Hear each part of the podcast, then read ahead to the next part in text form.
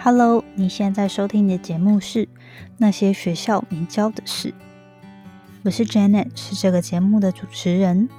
在这里，我们会分享各种关于自我成长以及打造软实力的实际应用工具与心法。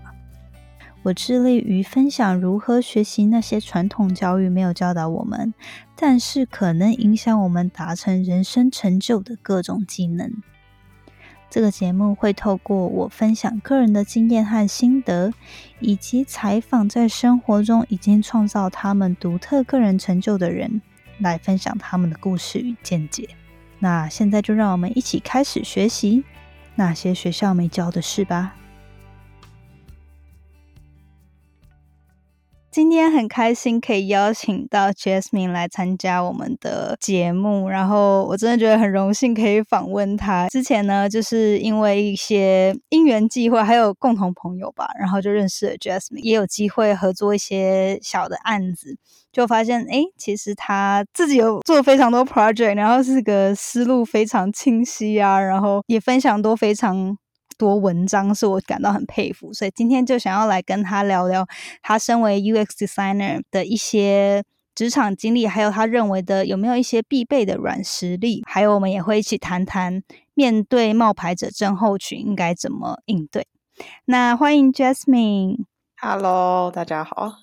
嗨，那现在就可能，因为如果说有些人不认识你的话，可不可以请你先自我介绍一下？好，没问题。就是那就从早一点开始讲好了。就是我在大学的时候是在台大念图书资讯学系，然后念完大学之后就申请美国西雅图的华盛顿大学，然后也是修图图资系硕士。然后呢，在那个时候就发现自己对 UX 这个领域有兴趣，然后就自学了很多，然后就顺利在那之后。找到毕业之后找到工作，然后就是 UX designer，然后在 design agency 工作这样子。如果说有认识我的观众，可能是因为呃我的 medium，然后我的 medium 也是在写一些跟设计相关的文章，然后还有一些我自己的感想等等，所以这是我大概的经历。嗯嗯，对，因为我觉得你的 Medium 真的非常丰富，然后也也有被 Medium recognize，对不对？是 Top Writer in Design，就我觉得很厉害。然后也有有获得那个 Girls in Tech 台湾的 Forty Under Forty，所以真的是很优秀。那另外，我想说，嗯，你刚刚有提到，就是你大学是念图资学嘛？嗯，这边想说，简单想问一下，就是说，当初为什么会想念这个系啊？就是是因为家人影响吗？还是说，哎，你自己本身就对这种这个领域有兴趣？这样？嗯，其实这也算是一个因缘际会，就是我从小就觉得，嗯，自己是喜欢整理，然后自己非常非常喜欢看书。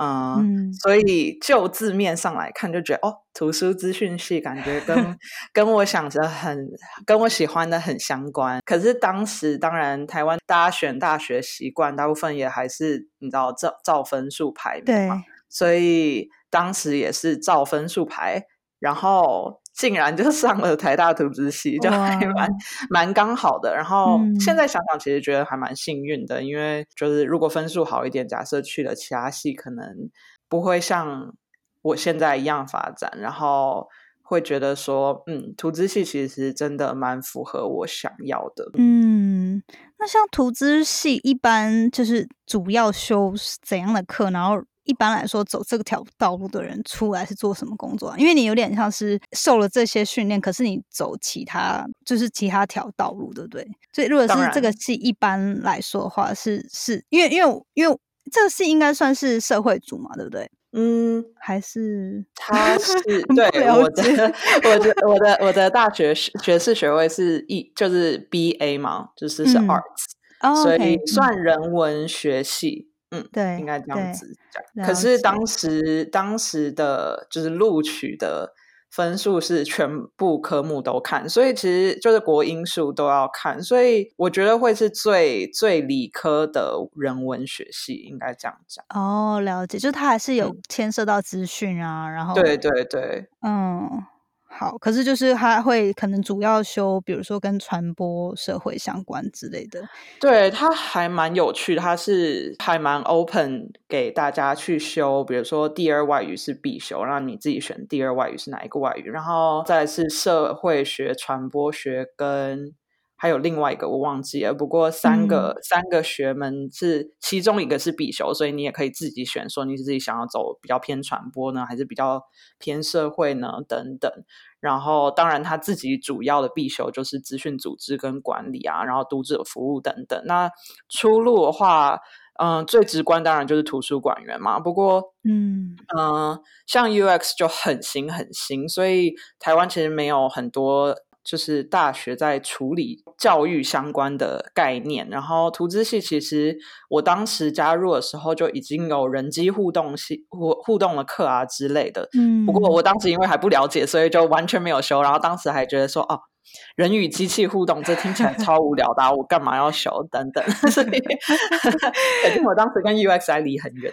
对，没想到现在是最 one of the top，就是 most popular 科系，对不对？对，谁知道呢？好，那呃，那你可不可以稍微再简单提醒一下，就是说公司，然后跟你现在的职位是主要负责哪哪方面？这样。好的，就我现在还就是 UX designer，然后我有三年多的资历，然后。嗯，我现在的公司叫做 Pilot Lab，它是一个在西雅图的 design agency。哦，应该说西雅图跟伦敦都有，我们有两个 office，然后总共大概十几个人，然后大部分都是 designer，但我们也有一些 developer 这样子。然后我自己负责的部分是，嗯，就产品前期的原则定义跟策略规划，然后还有当然资讯结构，这是我的强项。然后呢，嗯。再来是可能画出 wireframe 跟 task flows 的互动设计，然后还有最终要交付给 developer 的一些 prototype 制作，就原型制作等等。嗯，了解。呃，你可以简单解释一下资讯结构主要包括哪些嘛？就是。产品是什么？因为不太了解。资 讯结构，这是一个很难解释的事情，这样可能要花掉另外一整个 podcast 的时间。嗯嗯。不过简单来讲，就是在呃图都还没出来之前，先决定说这个界面上要呈现的资讯是什么，然后使用者 input 之后，界面的资讯会如何改变。或是这是一部分，然后另外一个部分是使用者，比如说他们是在搜寻呢，还是在浏览呢？等等，它有很多不同使用者吸取或是 retrieve，那叫搜集资讯的方式。那在在界面，就是在你看到那些按键啊，或是你看到的那些。很多段文字啊出现之前，这些资讯结构要先被定义好之后，才能进到就是图形界面的部分。了解，简单来说是这样啦，就是有点结合，是不是？所以我理解的话，是不是有点结合？就是在 wireframe 前一步，可是还有有点你要去 brainstorm 说它所有的可能的。的 flow 是什么？有点像是这样子，没有错。但它通常都发生发生在 wireframe 之前，没有错。了解，了解。好，那之后我就是想问说，身为 UX designer，然后这三年多的经验，你自己会觉得说，除了专业能力外，最重要的软实力有哪些？这样？嗯，这其实是一个很好问题。对，嗯，之前就很幸运回台湾有就是办分享会的时候，也有提到这个。我觉得。UX designer 的软实力就是主要是持续学习吧，这个这块不管是谁都应该要做到的事情。然后 UX designer 之所以我会点出说持续学习很重要，是因为 UX designer 很新，所以呃领域很广，所以大家每一间公司对于 UX designer 的业务范围其实都不太一样，他大家认知不太一样，所以。进到一个新的公司的时候，就要去理解说，OK，领域内假设说比如说视觉设计这一间公司很重视，那我就要去学习如何欣赏一个好的视觉设计。什么叫好的视觉设计？什么叫不好的设视觉设计？然后呢，领域外的部分就会是说，因为 UX designer 要跟很多不同职能的人合作，所以就比如说，为什么很多企业都会要求 UX designer 会 HTML 跟 CSS 这种 coding？的能力，就是因为他也不是要你就是自己开发一个产品，可是他希望你跟工程师沟通的时候，可以理解为什么工程师做某些决定，然后你也可以。那下一点也可以讲到说，我觉得另外一个软实力就是要可以有效的跟其他职能沟通，这一点也是透过学习达到吧。就是呃，你可以用跟工程师或是行销或是。P.M. 用同样语言讲话。假设我跟行销人员 sell 一个设计的时候，我就会讲说：“哦，因为这个可以符符合我们的品牌认知，嗯，或是等等。”然后，或是跟工程师的话，就会讲说：“哦，我们做了这样子的 design system 的话，你 coding 可以少掉很多时间。”对，然后类似这样子，所以我觉得。这两点是我觉得重最重要吧，就持续学习跟沟通。嗯嗯，对，我觉得因为刚好也蛮呃蛮巧的，是之前访也有访问过另外一个 designer UX designer，那现在变成 product manager。那我觉得你们两个，我我个人都是都是朋友嘛，私下是朋友，所以我会觉得说，其实你们让我都有觉得你们就是对于跨领域的知识都很了解，然后好像 常常都会很有。我觉得可能就是一种让我，反正跟你们聊天的时候，会觉得你们很有好奇心。所以，是不是身为一个 UX designer，，你就是本身要，就是你不仅要有那个主动的那个 drive，想要去了解各个领域啊，然后你也要有那个能够保持一直去学习新知识的这个能力。啊，我觉得这还蛮有趣的观点呢。我没有这样想过。我原本以为哦，持续学习可能是因为。呃，我在 agency 工作，或是我原本就不是设计系出身的，所以我会觉得说，比如说我一直觉得自己视觉设计这方面不足，所以我会持续学习。可是可能我觉得你有 touch 到一点，是觉得 UX 对于人或是问题会有好奇，然后会觉得说。应该要怎么解决？我要去怎么 approach problem solving 这件事情？我觉得有可能哦。嗯，对我有觉得，因为就是会对，就像你说的，对一个问题或者一个人，呃呃，人类啊，in general，在社会上或者在产品上的一一些问题，会很想有想去解决的这个 冲动。嗯，对，冲动是很好字。对，因为因为像我，我会有时候会觉得哇，就是。因为因为之前看的文章嘛，就有提到说，哦，你在不同你在 agency，所以常常会接不同案子，那都是可能全新的领域，可能有时候是医疗，有时候是比如说 commercial 商业的一些案子。那我就会觉得，哇，就是你要一直，就可能像我，就只能只对某些领域有兴趣。然后我就觉得，身为你们这个职位，就要一直就是你知道对。各个全新的领域都有那个冲动或者那个热情，想要去接触跟了解，这样，对啊，很有趣。对我来说，这是一个有趣的挑战啦。嗯，好，那呃，另外就是想说，那你自己有没有，比如说对你提到这些软实力啊，持续学习啊，跟沟通技巧上面，你自己有没有一些？比如说，就是让自己去保有这个学习的节奏，或者是就是维持维持学习这些领域的一些呃方法。关于持续学习的部分的话，我刚才有讲到，我非常非常爱看书，所以我很多 时候都是透过看书来学。不过，我也很支持，就是去上线上课程。呃，我以前在呃华盛顿大学的时候，因为毕竟还是图资系，所以我没有办法修很多呃人机互动相关的课，所以呃我就会去旁听啊，或是上一些线上课程之类的。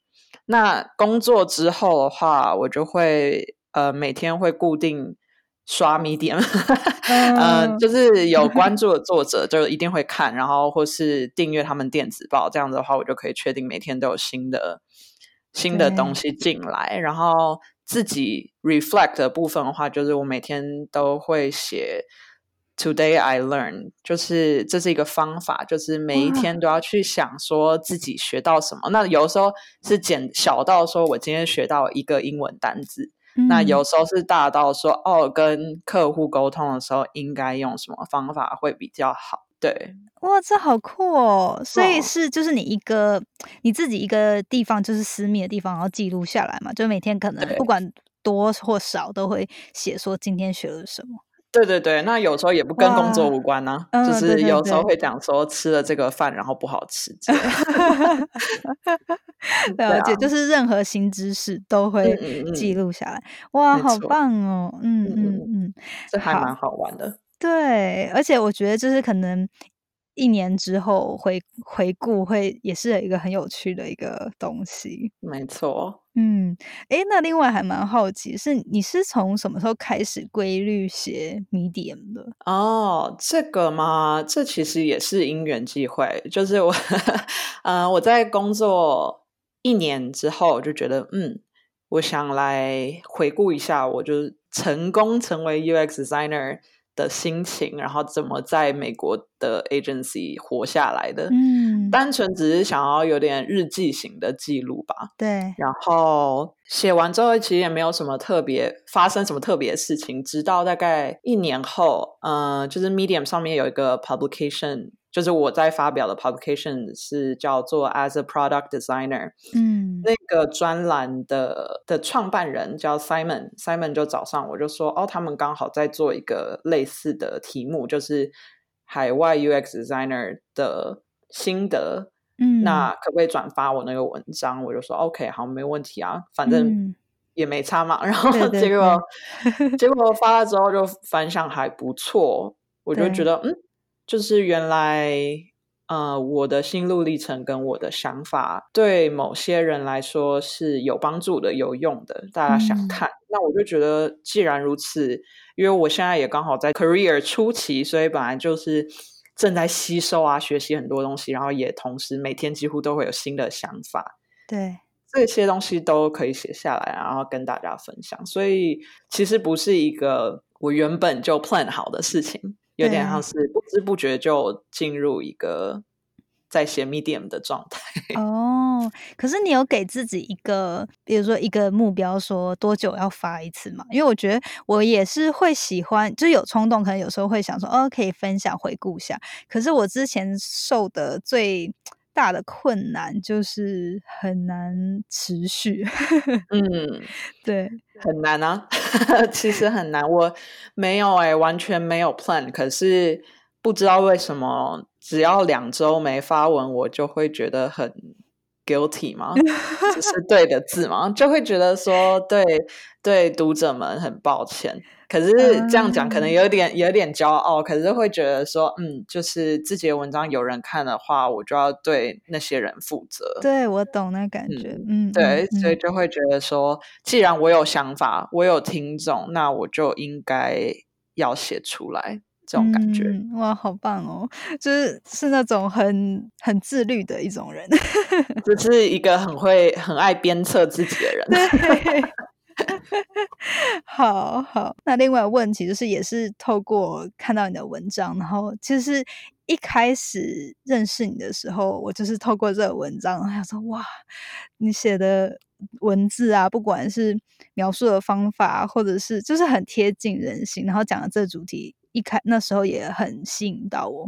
就是你有一篇文章在讨论 imposter syndrome 那个冒牌者症候群这一篇。嗯嗯嗯，对。然后那时候我就想说，我想说今天刚好你来上我们节目，可以请你跟大家分，跟我们听众，因为我的听众主要就是想要分享，比如说呃，面对生活中的困难啊，有没有一些处理的心法，或者是软实力，他们可以训练。那我就想说，透过这个机会跟你聊一聊。嗯，对，那你可不可以跟大家介绍一下，比如说这个这个症状到底是什么？然后你自己是为什么会当初为什么会写这篇文章？对，就当时呃，先讲一下 imposter syndrome 是什么好了。简单来说，就是有些人在获得成就，客观来说的成就的时候，没有办法认为那是自己的功劳，然后反而会觉得很罪恶或很羞愧，然后觉得自己是假冒的，自己不是真的很厉害，然后只是大家刚好看到自己好像很厉害的地方，那对。就会很害怕被人拆穿，就是很怕被人发现说自己其实不是一个那么厉害的人。嗯，然后就我现在要来 counter effect 这件事情啊，就是因为大家这可能也跟你的 podcast 的主题很类似，因为呃，大家学校的时候，在学校的时候，其实很习惯一切都是用量化的去定义你这个人有没有厉不厉害，强不强。对啊，你你你考一百分就是比九十九分厉害。对，嗯，可是出社会之后，你就会发现，其实除非你是业务，或者除非你是律师，好，就是你可以用非常量化的分析你做的好不好。对，要不然的话，像设计。根本没有办法去量化我们成就是怎么样，因为设计每个人都可以说我喜欢或我不喜欢这个设计，可是那就定义了设计好不好嘛？就是这是一个要打一个大问号的东西。没错，嗯，所以这就很困难。对我觉得这就是 imposter syndrome 的真谛吧，就这样。那你一开始会写这篇文章的理由是什么？是因为就是进入了这个职位嘛？然后，然后这是那个契机是什么？契机是什么？我觉得自己一直以来都是有 imposter syndrome 的人。那进入设计相关领域又更严重，因为我没有办法说我是设计科系出来，所以我是个设计师，我就会一直很怀疑，自我怀疑，说我的设计真的是好的吗？就我应该要怎么去判断，我会不会虽然有 UX designer 的 title，但其实我做的事情并不符合这个的标准，所以就心里有一直有在想这个事情，想要找一下说为什么我会一直有那样的心情，就算就算我已经当 designer 当了一年、两年、三年，为什么我还是有这种感觉？为什么所有的客户都说我的作品很好，我还是不相信他们？为什么我的 呃老板跟同事每一个人都信任我，可以做出好的东西，放手让我去做 project，我却还是不认同我自己？就这件事情就一直在我脑中，所以才会写成文章。然后还蛮幸运的，就是发现很多人都有 这样的想法，真的。嗯嗯嗯嗯。那你现在就是当时那可能是就已经一阵子前写的那篇文章嘛？到现在有没有觉得自己都是？怎么调试？因为我觉得这种东西还是会时不时就突然冒出来，因为是毕竟是自己自己内心给自己的怀疑嘛。没错。那你都是比如说有没有什么应对的方法，或者是怎么自己去调整那样的心态？嗯，第一个我觉得很重要是有这种感觉也没有关系，就是要跟大家分享的是这个，就是它不会消失。对，嗯，它就会一直在，只是轻重的差别。那我觉得可以让自己比较好的感，至少让我自己觉得比较有效的方式，第一个就是要收集赞美，就是会觉得说，当客户啊、老板啊、同事啊、朋友啊，在嗯直接赞美你的时候，把这些赞美。记下来，记录下来，然后就有一个，比如说，就有一个 document，就直接是记录了说，哦，在什么时候谁称赞了我什么之类的。对，那就比较不会觉得说，在怀疑自己的时候想不到。想不到自己有被称赞的时候，然后就一直觉得说，嗯，自己一定很不好，所以大家才不赞美我。我说那真的是陷入一个黑洞，然后你就是对对对，就会一直觉得说我只记得不好的，然后不记得好的，所以要留下一个就是记录，是只记录自己好的，就记录自己很棒的时候。对对，然后再来是像我是透过写文章，可是其实私底下你也可以跟。其他朋友分享，你信任的朋友分享。那其实我觉得大家多多少少都会有这个情况。那如果乐于分享的人的话，都可以讨论，然后你就比较不会觉得说自己是一个人深陷在那个情况里，然后自己是假的。因为其实如果大家都这样感觉的话，那谁是假的呢？对，就是不不一定会有这件事情，这件事情不比较不成立嘛。对，然后再来另外一个，我觉得这是从研究的方式去去嗯反反驳冒牌者症候群。是我之前有看过一个研究是。呃，研究员跟一个亚裔女性、亚裔女孩子讲说，特别提醒说，哦，你是女孩子哦，然后让她去做数学实验、数数学测验，她的数学成绩就会偏低。可是如果说你想跟那个牙医女孩子讲说你是亚洲人哦，那她的数学就会变好。对，很神奇，就是心态的部分很神奇，所以呃。冒牌者症候群最好的一点就是你要让自己想的更正面，要认定自己，你要自己认可自己，然后预期自己是好的，然后去做事。那这件事情如果成功，你就会更相信自己是好的，就会进入一个正向循环。对对，哇，你说的真的很 powerful 哎，因为我觉得真的就是很验证说一个人有没有自信，或者是他对自己的想法是什么，会影响到，真的会影响到我们。在行动上面的表现，对不对？没错，哇，这这个很 有点鸡皮疙瘩，就觉得对，就觉得天呐，好真实哦！而且因为我觉得我们都是女性嘛，然后我觉得，嗯。就身为女性，真的会在这部分特别严重，就会觉得说自己不够好啊，或者是不够 qualify 某些职位，或者是某些嗯工作这样子。我其实自己一直以来也，尤其是我觉得可能来美国之后比较会改善，就是会说主动去调整自己这样的心情，因为这边有点像是半被迫要要成长吧。你会觉得说，嗯，如果你不努力发声，或努力不努力，就是让自己成长成那个更好的样。子可能就没有这机会就没了，就是不是说呃可以像比如说在亚洲会比较谦恭啊，然后大家都会觉得说哦呃。比如说一个案子的成功，然后都是因为归咎于大家的，但那也很重要。可是我觉得，就是更重要的是，你要我们身为女生要懂得说，去 celebrate 自己的 success，或者是去给自己认可吧。因为我觉得这真的对嗯长久都还蛮重要的。嗯嗯嗯，真的对。然后另外一点就是像你刚刚说到，我也很认同，就是说要多 focus 在自己的优点。我觉得也是我之前会觉得。在面对这种状况，很嗯很有帮助的。就是有时候我会觉得，在一个案子里面，然后呃跟别人 compete，那我会觉得，哎，其实。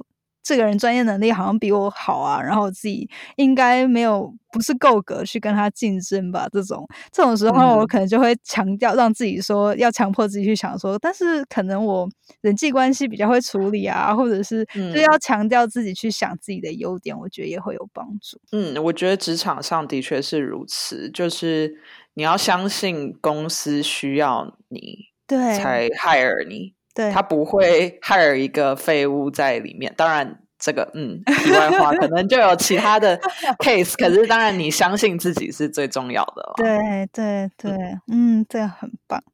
好，那接下来呢，就是想要另另外是想问说，因为之前我们还有很很幸运有机会一起合作一些案子嘛，然后我就是跟你。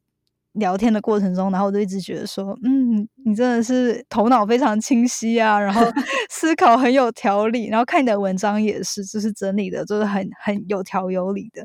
那我就很好奇，说这也是你觉得是从小呢，你就自己个，因为你有前面有提到说你个性从小就很喜欢整理嘛，对，然后也很喜欢学习。不过我还蛮好奇，说你会不会觉得说自己，比如说现在因为进入了这个。职职场的领域就是 designer UX designer 有没有带来一些嗯，不管是透过专业能力的训练，或者是软实力上面受到其他同事的影响，有没有一些东西是你学了之后，哎，觉得影响到你生活的模式啊，或者是 style 这样子？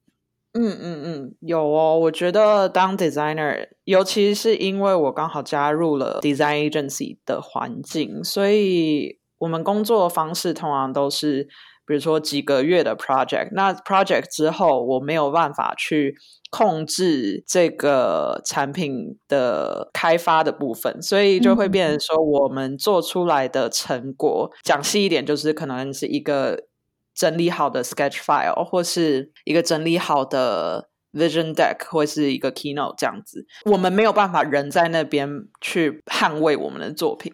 对。所以这个东西出去就是出去了，那完全是几乎零容忍杂乱或者是不 OK 的点，所以有点算是在交付作品之前，或是应用到我交付文章之前，对，嗯，都应该要再三的去蕊过，再三的去看过，然后确认细节都要是对的，才能送出去。因为工作上面有这样的训练，然后可能你自己在写文。这样的时候也会会变成非常细心，然后确保说这些东西一定是大家看到都可以直接了解，这样吗？还是说有也有其他的？嗯，哦，其实我觉得一定有影响。像在写文章的时候，呃，就一定无法容忍错字啊，或是嗯，一定要加上 reference 啊，因 为就是不能随便就鞠躬。对。之类的，就是你要做好做好研究，然后要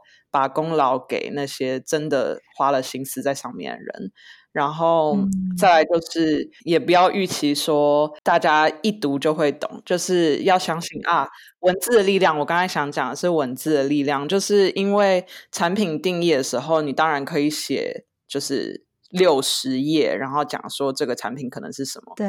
可是当第一个这个不会有人看，第二个是说这可能就代表有很多冗字啊。对。所以要怎么样精炼你的文字到一个一个减一个字也不能有，然后多一个字就太多的感觉。对，就是精简扼要的这个对这个能力。嗯嗯，这我觉得非常重要，因为像我自己就是话太多，我觉得就是 多真的比少，呃，就是少真的比多厉害。就是你要怎么在最精简的方式，然后又清晰的传达到你想要传达的重点，这个我觉得是也需要训练，然后一直一直学习的一个技能。嗯嗯嗯嗯。那另外，你刚刚有提到说，那因为其实我也没有在 agency 工作过嘛，然后我就很好奇说，像你们这样做完，比如说一个案子，因为就像你说，你没办法控制说之后 client 到底会不会采取啊，或者是真的执行这样，那你会不会就觉得要有一种断舍离的感觉？就做了这个，做了这个 baby 之后，然后送出去之后，可是有有可能就这样石沉大海。就是我觉得那种心情对我来说，可能会很就是需要一点调试，因为你就是毕竟可能两三个月甚至更长，就是在研究怎么做出这个最好的 product。可是最后可能就是你知道，就付诸流水，这也不可能有见到天日的一天这样。呃，所以。这这副这副面，你是觉得说，嗯，其实本来在做 a agency 工作的时候就已经有这个 expectation 了吗？还是当初也觉得，嗯，应该会执行，可是最后没有执行，蛮失望的。这样，其实，呃，我觉得你说的就是 agency 的痛嘛。对，本来就是，呃，没有办法看自己的宝宝出生的感觉，没有错，嗯。我当时当然是没有想太多就加入 agency 了。那现在我其实就看得出来说，每一个 project 都是一个问题。我们有把那个问题解决的话，我们工作就完成了。那接下来我们就可以期待下一个问题是什么了。对，嗯，当然我完全同意你的讲法。不过，就算在企大企业就大企业里面，也有人花了五年在一个 project，然后最后还是没有 ship。所以，嗯，这个应该是设计，或是甚至整个 tech 圈都会遇到的事情。对对对，你说的很好。我觉得就是像你刚刚说，我觉得就是真的要调试自己的 expectation，对不对？然后要享受那个过程。就是你刚刚真的讲到那个，就是你已经解决了这个问题，然后在这个过程中尽力，那就。就就够了，这样我觉得就可以 move on。对对对，对，就转转换一下心态，就真的觉得，哎，其实新的东西反而是更更新鲜、更刺激的感觉。没错，嗯，好，那今天真的收获很多。那最后想要问每个节目的来宾，就是如果说你可以给自己年轻的时候一个建议，那会是什么？然后可能是对几岁的自己啊，说什么之类的。我第一个建议会想给十八岁。就是刚上大学的自己，就会觉得我大学其实过得老实说蛮混的，然后 就我觉得会希望当时的自己可以多去尝试一些新鲜的事情，就是多去，可能我那时候就会更早发现 UX 这个东西，嗯然后也可以去观察一下，呃，工作出社会是什么感觉，因为当时大学的时候真的就是。在过大学生的生活，没有在管说哦之后出社会了会怎么样，因为那时候就知道会想念硕士，所以呃就一直觉得好像还很路还很长，你知道吗？嗯，可是其实大学是一个很好的时候去，比如说看有没有机会跟企业合作啊，或是去接一些 intern side project 或者 intern 啊，或者是。呃，尝试接一些可能学校校内的大型活动之类的，就是去尝试不同的东西，然后去看看你自己真的有兴趣。我自己是有兴趣的是什么？对，对，哇，这个很棒。然 后大学的时候真的没有想太多。对，嗯，然后呢，第二个是想要给大学毕业自己。嗯，我知道那时候就是要丢国外的硕士。可是当时的我很不敢踏出自己的舒适圈。我当时其实已经知道 UX 这个领域，然后也知道华盛顿大学有另外一个系叫 Human Centered Design Engineer，然后就是完全就是 UX 的系就对了。对我甚至有把它放在我的清单里面，可是我从来没有投。嗯，我其实当下也没有发现这件事，是我后来事后我已经来这边已经当 UX designer 之后，我回去看那个 list 才发现说。原来 HCD 是在里面的，其实是在 list 里面的，我只是没有踏出那一步。出社会之后才发现，说嗯，很多东西你不丢就没机会，丢了顶多就是被拒绝。对，那不会有任何人觉得啊，你这个丢了被拒，一定是你不好之类的。大家就只会觉得说，你现在还没准备好，之后再来就好。对，所以。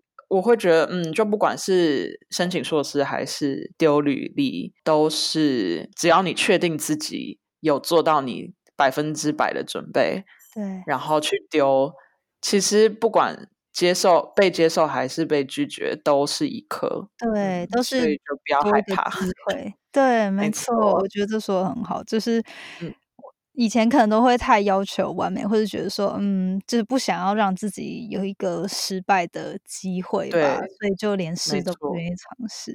不过，其实真的来，我觉得长越大会越觉得说，嗯，可能脸皮也变厚了吧。对，其实难听点就是这样。对，就是反正失败又怎么样，就就对啊，就有事有机会嘛。对，嗯嗯嗯嗯，没错。好，那真的说的很好。我觉得今天今天真的很谢谢你来分享你的故事，还有你呃你的经历跟想法。我觉得收获非常的多，然后也相信很多听众会可以感到很有共鸣。